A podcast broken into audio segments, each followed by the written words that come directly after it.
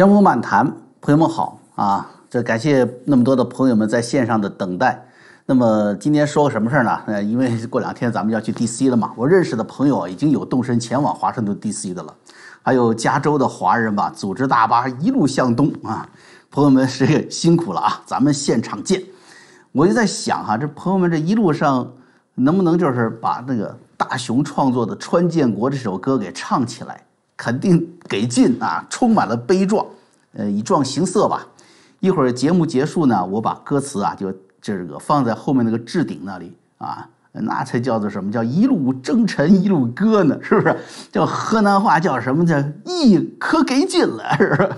啊，为什么说这一月六号这么重要呢？大家都要过去呢？川普总统为什么选定这个日子，并号召大家啊，号召爱国者呢，都齐聚首都呢？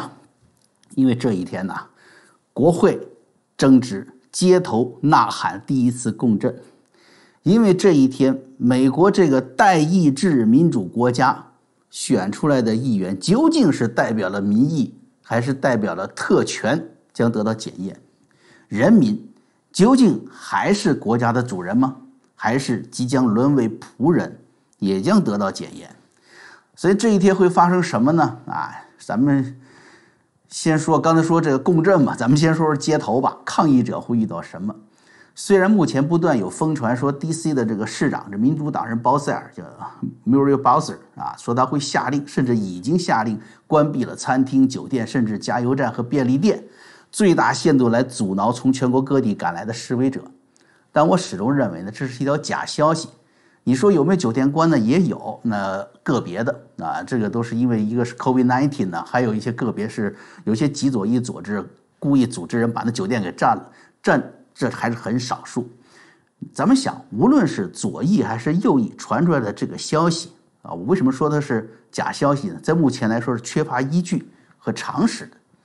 这个左翼这个组织，他这个团体一直要求这个市长，要求这个。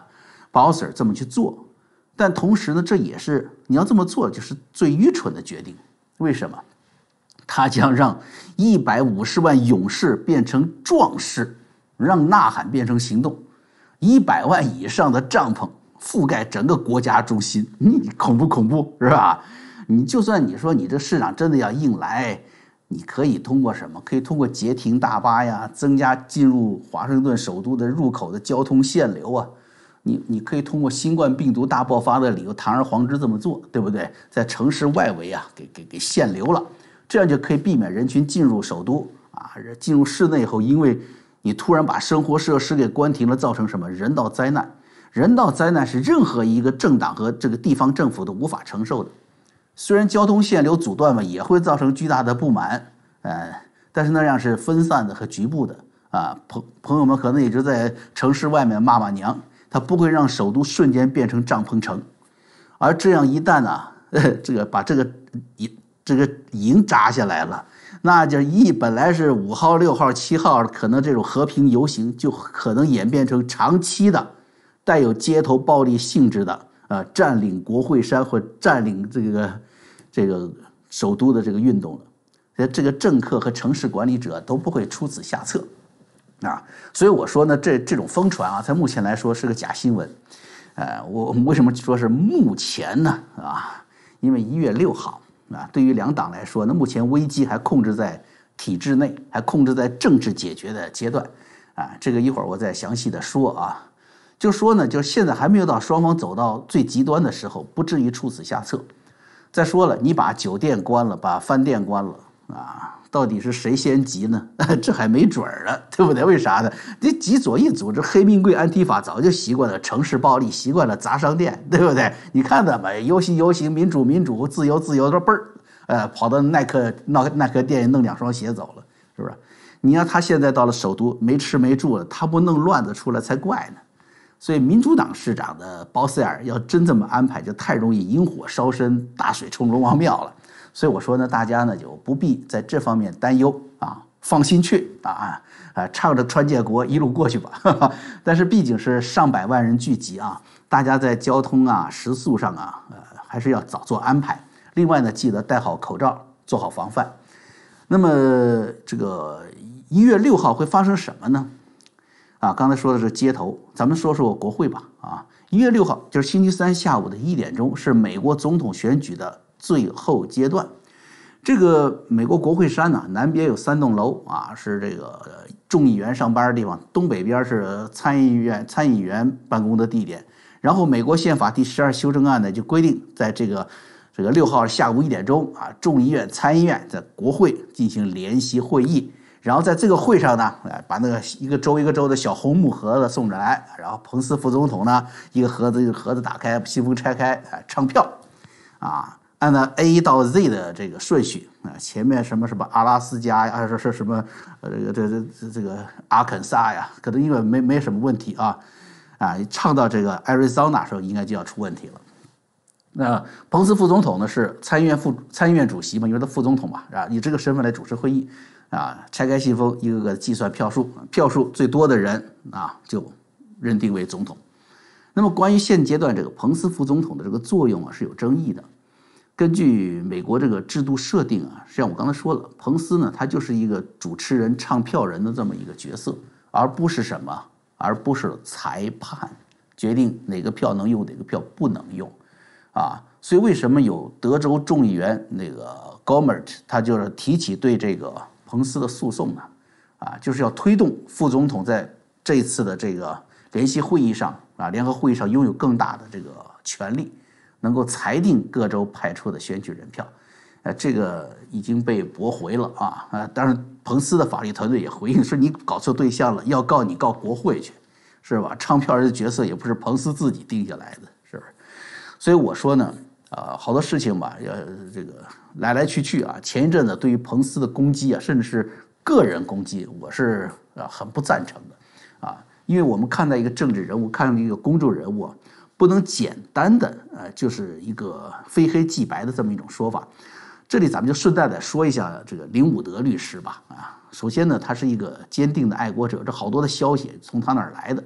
这关于这个大法官罗伯茨啊，关于共和党的这个。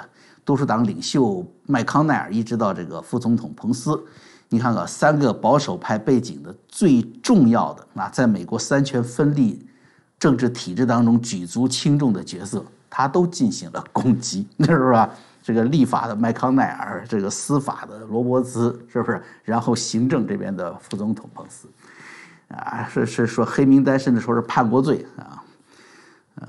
那么定罪的标准是什么呢？似乎是，哎，只要在这一个阶段中，不管是在司法还是立法方面，你只要跟川普的行动不一致，你就是叛国贼。在这一点上，我是不赞同的啊。其实我分析过，川普根本上就知道司法、立法两条途径都很难走得通。他之所以坚定的要走下去，就是让美国民众在这个过程中了解到，美国的政治体制已经偏离了建国先贤们设计的为人民利益打造的政治体制、打造的政权。即便是对这三位人物，川普本人从来没有对他们进行个人式的个人化的攻击。啊，对高院那边是要求什么？要求他们 wisdom。是吧？要求他们 courage 啊，要求他们这个勇敢和智慧啊，呼吁麦康奈尔这边的什么共和党人要站出来。显然，川普并没有为林伍德背书啊，特别是在对待彭斯的态度上，川普的白宫法律团队明确表达了对林伍德律师的不同看法。他说：“我们是尊重宪法和法律啊，呃，你不能说是说叛国贼给他抓出去毙了，不能这么干啊。”那林伍德律师为什么要这么做呢？特别是关于啊，后来还有一个关于小肯尼迪啊、爱泼斯坦的这个传说啊，说他们都活着的爆料，甚至说一月六号他们要出来，这这这很吸引人啊，但也挺吓人的。哈哈这其实呢，咱们说哈，就算他们俩都都活着，对当下改变川普的被动有用吗？一点用都没有。也不会因为他们俩的出现暴露出来的很多的共和党、民主党这些建制派这些大佬们的问题、道德问题而减少拜登的任何一票。为什么林伍德要这样做呢？啊，就是因为啊，现在大家看了左翼媒体全都在扯谎啊，全面的封杀对所有的证据、所有的舞弊行为全面晋升。所以林武德必须要做什么？他现在有两个身份兼有，特别有利。第一，他以个人身份说话，我是个大律师，有影响力，又带有川普团队在乔治亚委任的律师，哎，又带有的白宫的部分的身份来背书，这样用非常惊人的话题啊，来引起美国人对于大选本身和之所以大选怎么跟原来不一样了，发生这样的舞弊罪行的关注。说实话，现在有很多美国人，有相当多比例的美国人注意到这个舞弊行为了吗？有不多。有很多的美国人注意到这种舞弊行为对美国的未来和社会的深重的伤害吗？甚至改变每个人的生活吗？有，很少很少了。美国人有几个会在这个晚饭的这个餐桌上？会在这几天圣诞树下温馨准备孩子的礼品的时候，哎，说，哎，孩子他娘啊，咱们讨论一下拜登这宾夕法尼亚偷走了多少票啊？那不可能嘛，对不对？说在威斯康辛违背常理的统计曲线，有几个美国人去惊讶、去愤怒的呢？那么什么能让美国人惊讶、感兴趣呢？还有比肯尼迪家族的魔咒更让大家感兴趣吗？还有比爱泼斯坦后面那些名人的性丑闻更加吸引人的吗？但是啊，朋友们，爆这些料啊是双刃剑。林伍德对于乔治亚舞弊事件的强烈爆料，对共和党籍州长周务清的这个揭露，也深深的伤害了乔治亚州共和党人对于自己州的两位共和党籍参议员的投票信心。媒体统计了，乔治亚州约有百分之三十以上的共和党籍选民在一月五号这天，也就是明天关键的选举中，对本党的参议员选举产生动摇。所以，为什么川普圣诞节前去度假的时候就说我回来就去乔治亚，啊，今天也发推文，他现在今天晚上就要飞去这个乔治亚，要去给那里当地的参议去共和党籍参议员去拉票去，太关键了。一旦共和党失去乔治亚，参议院就会失去多数党的地位。换句话说，在未来的四年，甚至从法律啊这个政策制定方面呢，会在更长的时间对美国的方向失去控制。他如果参议院不丢，就算你拜登上台，拜登四年几乎不会有任何作为。对于共和党人来说，失去参议院比失去总统更可怕。他们认为，根据美国的制度设计，只要四年里能控制参议院，就可以稳妥的控制民主党。而且呢，拜登家族的丑闻到时候也可以拿出来张罗，是吧？毫无根据的、空穴来风的通俄门，都能把川普搞得七荤八素的，搞了三年。为什么有根有据的家族贪腐案不能把拜登弄下去呢？共和党是在做这个打算。啊，他们认为这样可以稳妥的控制整个民主党，控制美国的发展方向。四年后再来，也许他们是对的，也许呢？哎，正如我做过两次节目，也许就这四年，他们将失去美国呀。因为一个靠舞弊、靠作弊、靠非法手段当上总统的政权，他会允许别人善待他们吗？啊，在这一点上呢，川普比这些建制派共和党人呢看得更清楚，啊，那就是这次川普输了，美国就是中共的了。所以林伍德的推文呢，哈，我的分析就是这样的，他就是在所有的左翼媒体今生的情况下，采用的极端发声方式，采用的极端方式来唤起美国民众对于大选舞弊的重视，告诉民众舞弊背后的黑暗。但是这样的挑战也同样会伤害现有的共和党建制，甚至有损于共和党在参议院的多数席位，啊，哎，这个这个侧面的关于林伍德的一些我的一些看法和评述啊，呃，对于理解啊，过两天一月六号发生什么也是有很大帮助的。嗯，我我就问大家一句话啊，一月六号，如果经过国会联席会议，假如彭斯勇敢的发声。假设众多参议参议员努力的站出来，会有一个什么结果呢？哎对啊，你这个他他这个彭斯不可能是现场推翻整个选举嘛？啊，刚才我说了嘛，他他只宪法授予他只是一个唱票人，而不是一个裁判的角色。那要这个裁判的角色，当年尼克松当副总统的时候，直接把票都给自己就行了嘛，对不对？这不都不是这么回事儿啊？他只能是什么？出现了很多的异议，有参议员提出来的这种议员提出来这种异议后，他做一个审计选举委员会来，来确定最终哪些选票可用，哪些选票不能用，那些有争议的选票最终投给谁？那么好，即便彭斯做出这样子的决定了，即便成立了这个选举委员会了，是不是有两个结果？一个是川普赢，一个是拜登赢。那我就要问你了。好吧，一个是川普多数票，他赢了，民主党会退缩吗？会退让吗？不会，他们不会答应的。民主党控制的众议院会毫不犹豫的加以否决，然后呢，极左组织拿着现在就是现在还没有媒体报道，但是我坚信朋友们，这个大家记住这话，一旦这种极端事情出现了以后啊，他们会他们拥有的秘密的军事装备甚至军事基地都会出现的，大家不要以为这是匪夷所思的，那这个。这咱咱们就说当年的这个德国军队吧，啊，这是去年嘛，不就发现了嘛，啊，也是这个纳粹组织啊出现在德国的军队当中啊，大量的军火储备被发现了。那么好，这种极端组织会不会发？这些极端组织会不会拥有这些军事设备，然后上街去进攻，去甚至是个别去围猎川普这些国会和在民间的这些支持者们呢？很有可能。哎，那么好，反过来，要是拜登赢了呢？再过两天，会在这个华盛顿街头出现的那个骄傲男孩们会答应吗？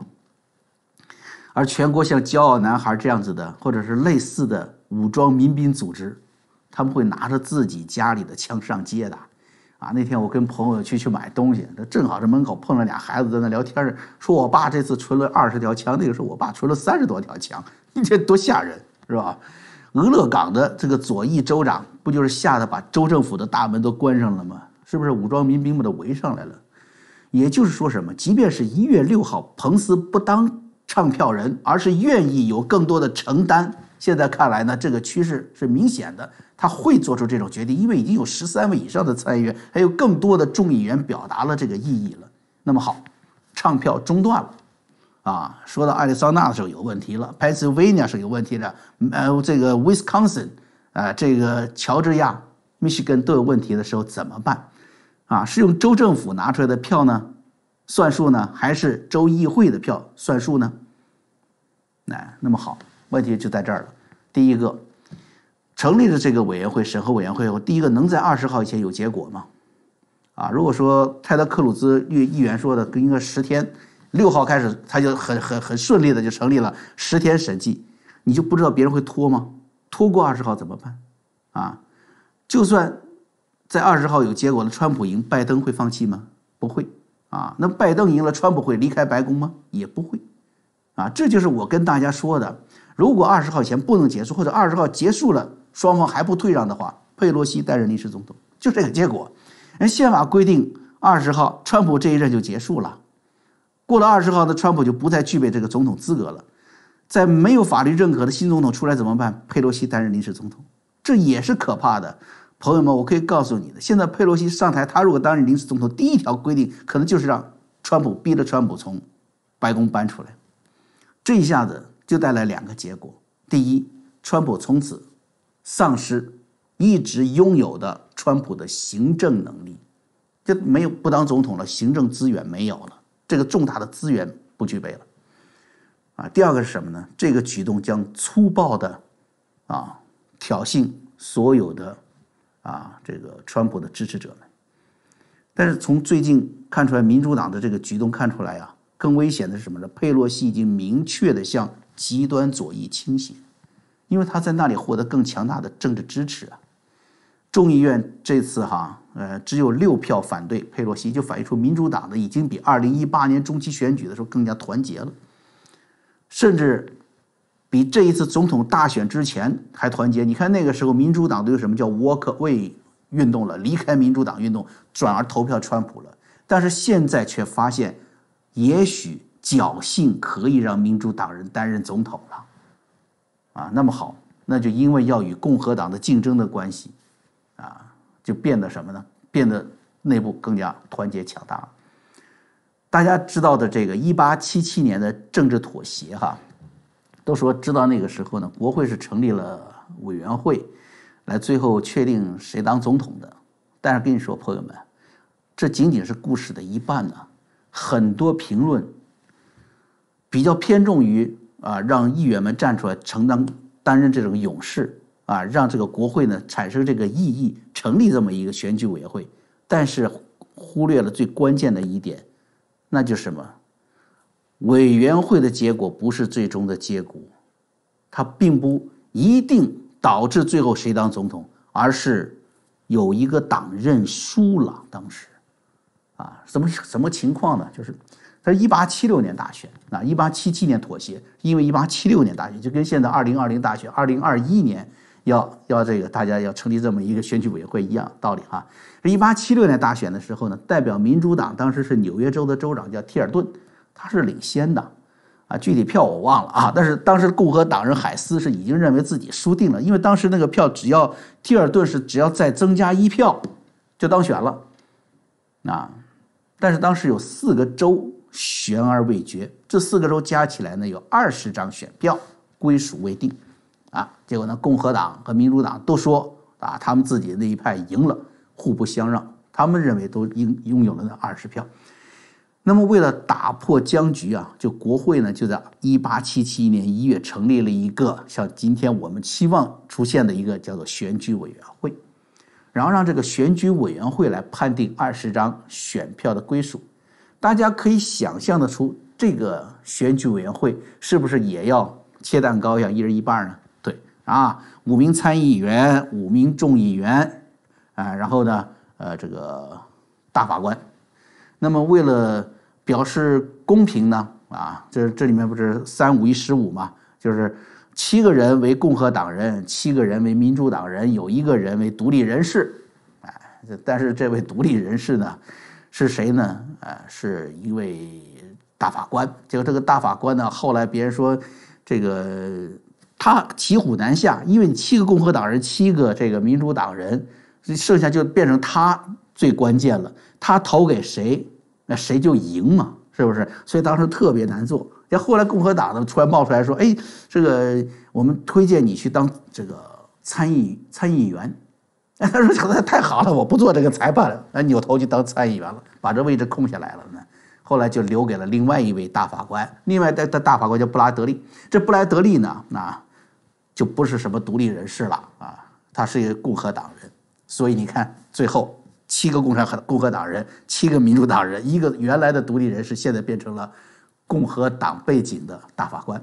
最后选举委员会八比七。”把二十张选票人数全判给了海斯，啊，参议院议长马上说宣布结果，海斯当选了。啊，这就是我们很多朋友希望在一月六号出现在今天的国会的场景。但是啊，没完，选举委员会的结果当时就已经让民主党大为不满，大为光火，是吧？连民主党人表示呢，绝不接受海斯为下一任总统。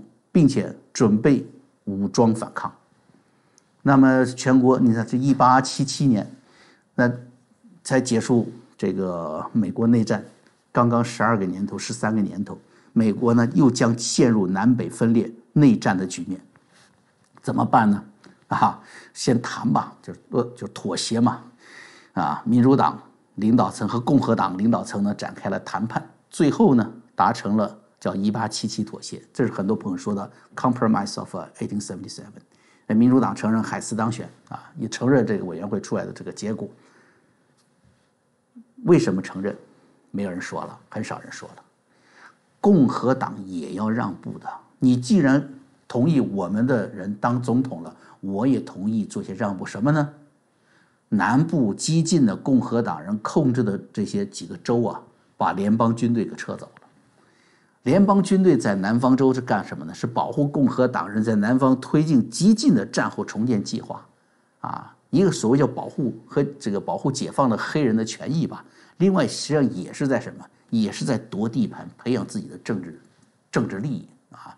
那么换句话说，就是共和党让出了自己的地盘给民主党，给南方的民主党人，然后从而换取在首都的总统的位置，这个就叫真正的妥协。我们要理解了这点，我们就看今天谁会让步啊？对不对？共和党还有今天的像当年那样子的办法吗？有当年的那些砝码、那些筹码吗？来逼迫民主党让步吗？共和党能控制了哪个州，然后把那个州让给民主党呢？不像当年了。所以说，今天的这个美国国会一月六号的这个这个情景。为什么麦康奈尔甚至彭斯代表的多数共和党人都会选择首先妥协让步？为什么选举人结果从各个州一上来，麦康奈尔就说共和党人一起来认可这个数字，认可这个结果，认可拜登当总统了？他不会简单的就是我们说，因为他就是中共的人啊，他就是个卖国贼，他要保共和党人。他没有能力像民主党人有那么多的妥协砝码啊，那么他唯一的妥协方法就是什么？牺牲川普，换取美国的政治和社会的安定，也就是我刚才说的，他们认为再过四年咱们再来一次啊，所以在这里面就是关键的就是问题存在这儿了，那就是牺牲了川普。这并不是一个政治妥协，而是牺牲掉了整个共和国。啊，所以一月六号啊，最关键的就是什么？就是川普得以让他所有的证据通过媒体直播让全世界看到。你左翼媒体不是控制不让川普发声吗？啊，推特推文他都敢删呐。所有的这些证据。在各个州展现听证会展现的时候，所有人他们看不到，没有这个证据。好，最有力的证据将出现在一月六号，而且法律规定你哪个电视台都不能关机，你必须转播，这是法律规定的，国会直播。这就是川普的啊绝地反击的最后一招了。像我们以前的节目做到，今天也提到了。为什么司法走不通，立法也要走到最后？像我刚才说的，一八七七年，即便是像一八七七年妥协一样，也不有利于川普。他为什么坚持到今天？就是为了这一招。那些电视台不能关机，所有的美国人民在这一天都可以看到真相，让真相去教育人民，让真相去唤醒民众。这才是川普的意愿，这也是建国先贤们建立这个伟大的共和国的时候的基础，人民的政府啊。那么你想啊，一八七七年妥协更能反映川普的心愿，还是一七七六年当时的独立战争，建国先贤们的？的这这个神迹啊，是川普期望的呢。当时哈有个数据，就是一七七六年这个独立战争脱离英国的这个战争的美国民众啊，当时占人口的只有百分之三啊，那就靠着这百分之三的清醒过来的美国民众，就击溃了。强大的英军，所以今年二零二一，我认为更多的像什么？像一七七六年的唤醒和重生。你现在那么多的媒体，左翼媒体刻意的掩盖，咱们说仍然有什么？有百分接近百分之七十的共和党成员，还有百分之三十的中间选民相信作弊的存在，这一点是国会无法忽略的。这也是能够成就川普最后心愿的，我们叫什么？叫做民意的基础啊！我们有充分的理由相信呢啊，在一月六号的国会联席会议上所有证据的展现，将让更多的民众啊清醒过来，也将让啊代表着这些民众民意的这些国会议员们有勇气和智慧站出来。啊，所以我说呢，啊，一月六号啊，哎，不是一八七七年的那个妥协，而是一七七六年重建美国。那么好啊，今天的这个咱们直播吧，就做到这儿，跟大家说一下一月六号的会发生什么事儿，在国会会发生什么，在街头会发生什么。无论如何吧，我想呢，我江峰会走到现场。也相信我很多的朋友们，很多的自媒体人，也有更多的有良心的美国人，会走上街头，会到达 DC。在那一天，也许我们并不注重一定要在那一天取得什么，而在那一天，我们将见证历史，在那一天，我们将成为历史的一部分。在那一天，我相信彭斯会打开国会的窗口。让联席会议的所有的议员们，请他们聆听窗外民众的呐喊声，而我们将成为那震撼美国历史、留下在美国历史当中的那一声呐喊中的一员。好，朋友们啊，今天晚上的节目呢，咱们就直播就做到这儿了啊。这过两天吧，咱们可以就在 DC 的街头见了。到时候呢，我也会。嗯，感谢一些感谢希望之声啊的团队啊，帮助我呢在当场在现场呢，呃有技术团队的支持，我们争取把那个直播做起来，啊争只能说是争取啊，因为当时会人非常多啊，各方面的技术条件，你想那个那信号得多少人在那，上百万人，所以我想呢，咱们争取吧啊，一定要实现咱们这个愿望啊，把现场的情况展现给大家。我到时候嘛，我会随机吧，我就随着人潮去走。据说有几个点可能会碰到川普总统出来，那么希望我们能抓到那个啊珍贵的历史一刻。我也希望能抓到 彭斯打开这个国会窗口的那一瞬间啊，这是个比喻吧啊啊，不管怎么样吧啊，让我们成为啊见证历史的一部分啊。今天节目呢就做到这儿了，感谢大家，朋友们再见。